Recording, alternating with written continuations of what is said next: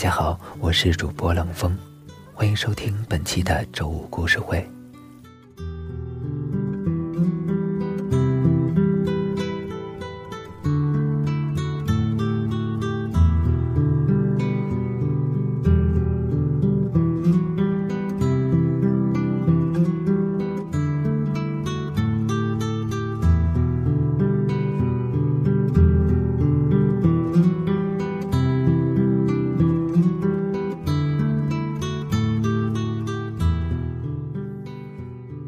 男陆女。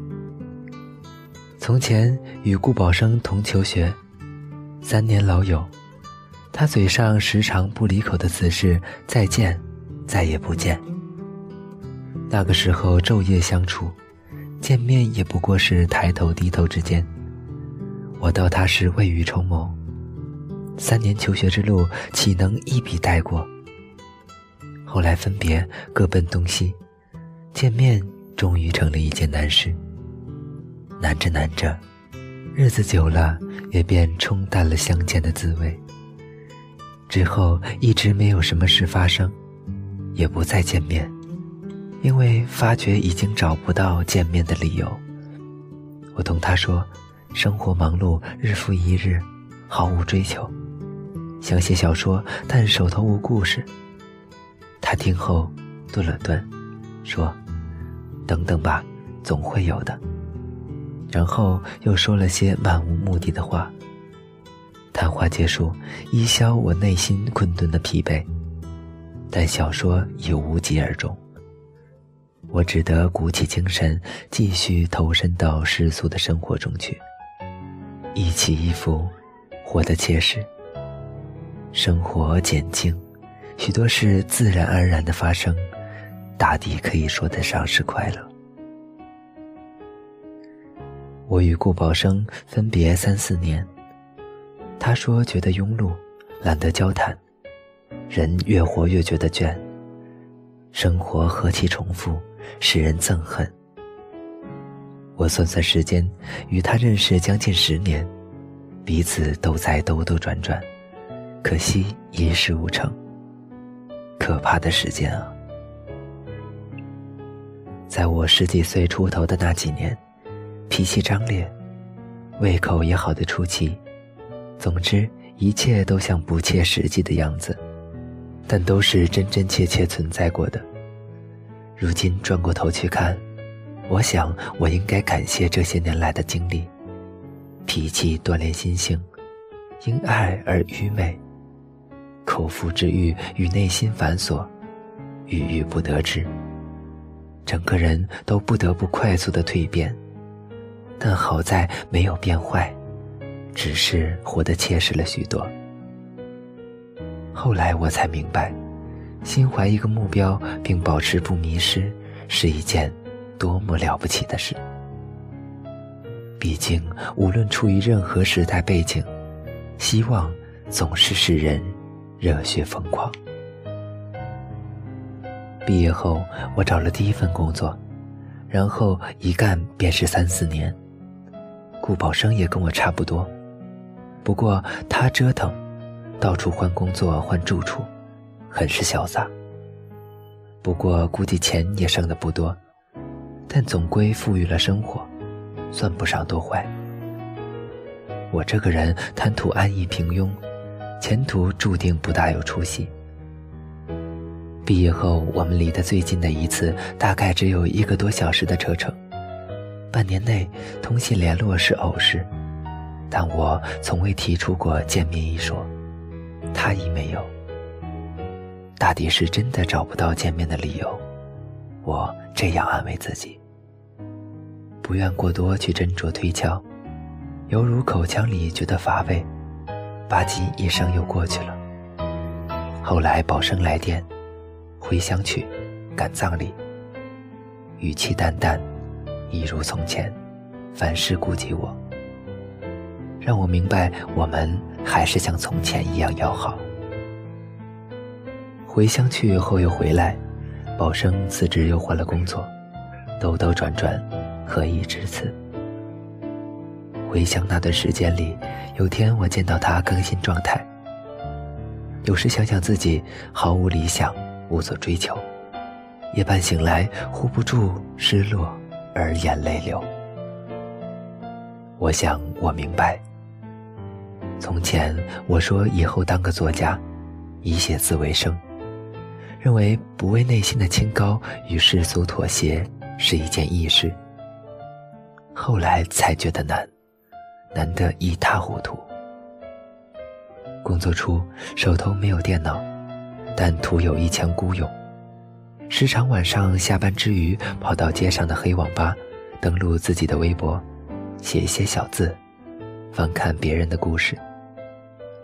玩的最疯狂的时候，一周更新两三篇状态，与人互相吹捧，整个人都变得飘飘然。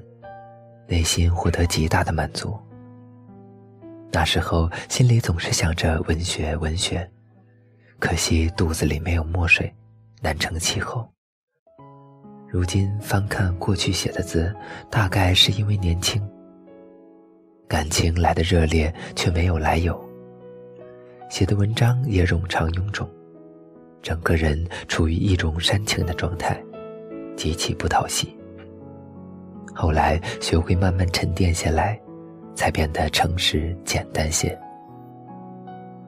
但也是那个时候遇到了几个好友，如无意外，大概可以托付终生。那段时间晚上得闲看书、写字，生活过得规律，是段内心丰裕充沛的日子。居住的房子靠近街道。时常午夜时分，天色蒙蒙，夜归的小商贩推着车经过我的楼下。炒板栗、烤红薯，热气腾腾的盐水煮花生，总是香气扑鼻。实在顶不住口腹之欲的饥饿感，就起身下楼去街口打一份炒饭来食。正值午夜下班，晚班的员工挤满了小小的摊位，大口大口的饮酒。吃肉，让我觉得生命本应如此丰盛。从前没有吃夜宵的习惯，也许从那个时候起养成了宵夜的习惯，然后一发不可收拾。后来戒过一段时间，没有多大的作用，禁不住内心的欲望，便一直延续至今。前些日子，宝生来看我。他容貌不大变，只是面上添了些倦，一如从前清瘦。来之前，他跟我说，回乡下来托人找了份工，没有来由抗拒，不想工作，觉得堕落。然后我说，那过来找我玩，反正你得闲。晚上他便到了我处，我带他去吃了鸳鸯锅，点了许多盆盆碟碟。吃到最后，汤底也所剩无几，但吃得很满足，内心也快乐。感觉就是一种充满生机勃勃与想象的心情。饭后，我们去了外海，其实是一条不大的江。晚上可以望得到对岸张灯结彩、连成一片的光。夜晚的风潮湿扑面而来。可以闻到风中夹着甜腥的腐臭味。我们谈过去，谈未来，谈那些远去了的和以后这个琢磨不透的东西。即使天马行空，也不会觉得有任何的不妥，只是觉得内心很爽。我们说起走过的路，饮过的酒，过去的人，总之是非常怀念过去的日子。类似一种执迷不悟的病态，快要接近醉生梦死。我想，这大概就是年轻的意味了。无论如何，过程总是要千锤百炼，非常的难，但也没有其他的法子。一路走来，好在没有变坏，只是活得切实了许多，生活也简静，算是一种节制。我时常告诫自己，不要厌世，不要变坏，要脚踏实地，要凡事有计，做个好人。只要方向没错，即使多走几步，结果总归不会太坏的。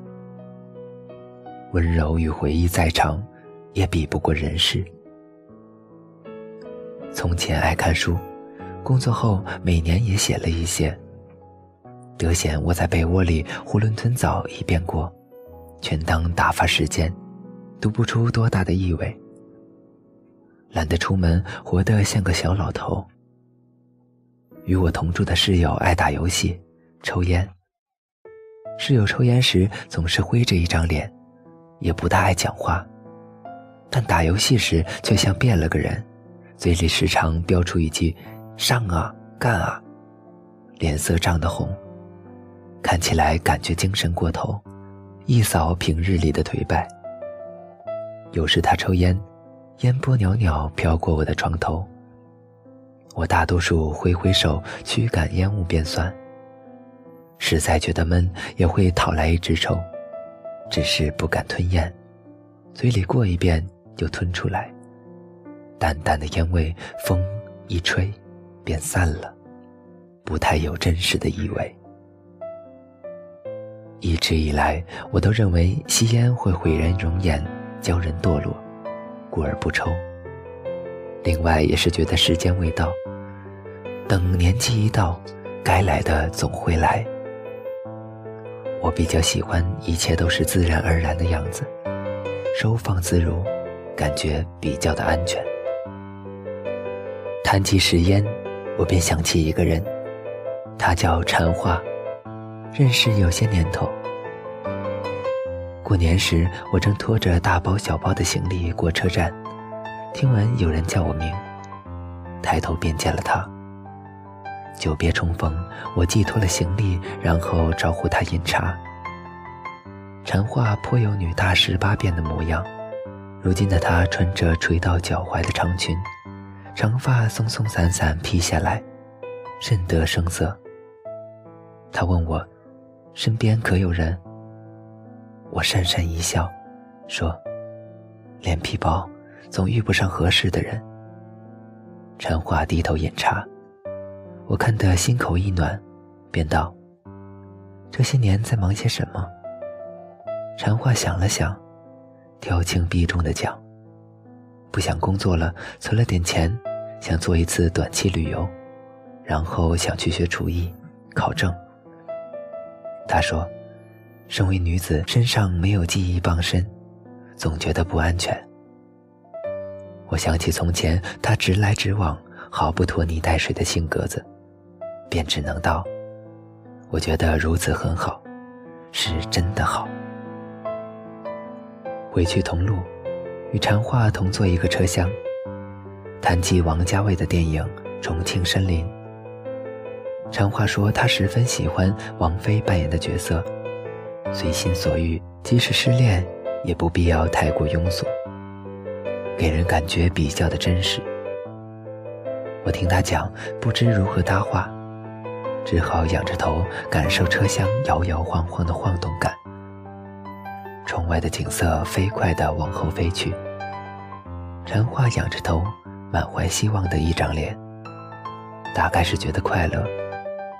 我一颗心看得噗噗噗的，突然间想抽烟。压一压心底那股纯粹想要出发的欲望。我想着我的小说，想着文学梦，想着手头上的故事，也觉得很是快乐。无论如何虚假，希望总是令人快乐。告别禅花，约好下一次见面的时间。隔了半年，约定基本已经作废。也许是忙，也许是其他，反正是没有再见面。我住在工作的小城镇里，没有什么朋友，甚少出门，日子平平，没有大起大落，只是觉得静。其后清明回家，我便见了一次阿霞姑娘。三月的枝桠都浸透在露水里，变得清白。我工作后每年清明都回家，祭拜亲人，心情平和，觉得是件常事。那天上街，觉得肚子饿，便去超市门口的小吃店排队等热狗。阿霞正好在店里面吃面，她叫我。小小一的路走得我有些羞涩，诸多不适。从前与阿霞姑娘是上下桌，我老是捉着她上课讲话。我讲话大声，气焰也嚣张，最后总是连累她一起被老师捉，罚写检讨。但我总是改不了爱与她讲话的毛病。凭着那些年三番五次的生死之交，与她耗了许多年头。也算是耗成了老友。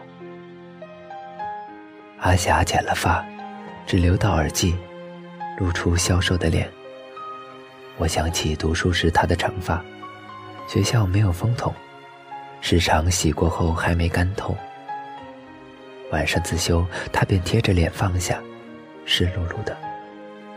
我说：“几时剪的发？亏你舍得。”如今高三吃饭都争分夺秒，哪里有时间管着头发？姑娘她俏皮的用手指卷了一下耳边的短发，说：“我觉得利落多了，想来也该是时候壮士断腕，逼逼自己了。”姑娘她笑得温婉，一如从前，使我心头一震，何等眼熟！老实说，我觉得阿霞算是我见过品行最好的姑娘了，性格也真静。从前我只得语文死死压住他，其他的输得一塌糊涂。有时超过他便得意忘形。姑娘她也不恼，只是徐徐翻开书来对答案，淡的就像一朵出水芙蓉。我们几人理想差不多。后来辍学的辍学，工作的工作，其他的都报了理科，大概是想行遍天下。算算，只剩下他一个人在文科的道路上孜孜不倦的了。阿霞性格好，挨得住寂寞，不骄不躁，也识得绵里藏针。我想，以后他做什么都不会坏到哪里去的。我想起从前说好要一起并肩走的人，都一一做了茧。我自工作后，日日被榨干了所有的精力，无暇顾及其他，有盼亲离。我想了想，我这大抵算是一种吧。分别时，阿霞问我是否还写字，我想了想，如今日渐消薄的心思，不知从何说起。最后我说：“等我空闲发给你。”然后回去时翻开旧文，挑了几篇，算是敷衍过去。其实内心酸涩不已。不过后来一直没有收到阿霞的回信，大概是已经忘记了。我想，这样也好，免了我一桩难言的尴尬。其后，日子照常过下去。谋生，亦谋爱。谋生说来容易，不过是举足量刑的本分；谋爱想来有些难，脸皮薄而耻于说出口，总是遇不上合适的人。平日也懒得与人交流，因为无话可说。大概是因为沉默与冷静，竟有人把秘密交付于我。他们也许不知道的是。我无话可说，是因为开口埋怨，怕会影响其他人。记得之前读木心先生的《从前慢》，只觉得是精美简练的小句子，没有多大的意味，爱慕之意也不知从何说起。但如今生活简朴，遍布陈意却是不争的事实。念起从前识得一人，算是诗歌。什么都是顶好，算是风云人物。读书时仰慕这样的人，大概当时年轻，崇拜也是光明磊落。去听他的演讲，读他的文章，入文学社，成日追追追，像个登徒浪子，大把精力去模仿他的一举一动。如今想来也是够疯狂的，那种感觉真的很令人怀念。后来不知为何，师哥辍学一年，之后再返学时又入到我班。但那时我与宝生正好出了班，然后便错过。再后来工作，有一天不知他从何加来我的 QQ，谈了些各自近况。觉得内心落寞。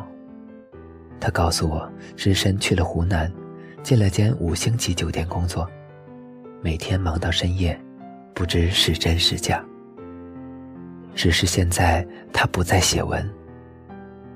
我之后一直有关注他的主页，时常见他埋怨，埋怨生活重复，埋怨世俗不堪，郁郁不得志，用词也颇具文艺。估计是骨子里清高作怪，只是用词程度与从前无多大差别。一次，我问他现在是否还读书写字，他说：“生之艰辛，已经无暇顾及其他。”我听后觉得灰心失望，好似有一股难以排遣的哀伤，紧紧扼住我的喉，如鲠在喉。我原以为我们是与他人不一样的。去年下雪，他传了张站在雪地上的照片来，四周白茫茫的一片。他一个人笑得像个孩子。大概酒店伙食好，他的体重一增再增，不见从前清瘦，跌落在世俗里，再也爬不起来了。他也许已经忘记了我，因为找不到见面的理由，理所当然的再见也成了件难的事。毕竟相见不如怀念。坐地铁时收到母亲的短信，她说：“天凉，注意保暖。”我停下来，打算认真过好这个冬天，然后存点小钱。想去一次乌镇，日期不定，但总会去。同宝生约好一起。如果可以，保持饥饿，保持愚蠢，做个好人，日子慢慢的过。怎样的世界？榕树下，那年，谁其实都在谁的身边？闭上眼的云端，却是秋千。好了，本期的节目到这里就结束了。我是主播冷风，我们下期再见吧。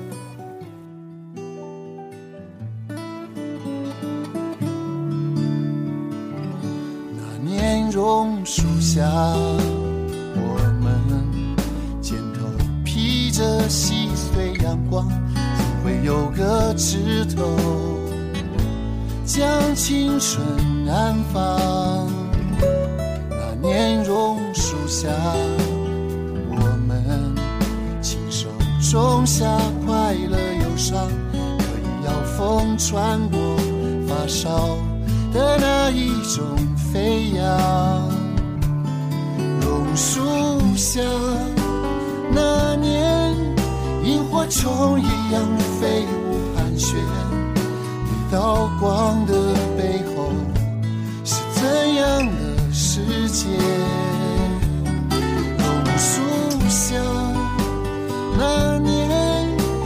其实都在谁的身边？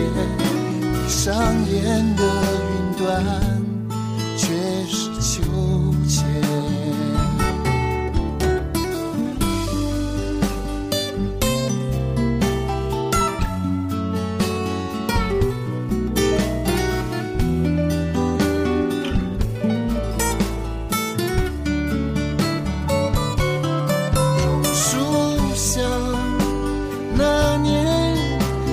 虫一样飞舞盘旋，一道光的背后是怎样的世界？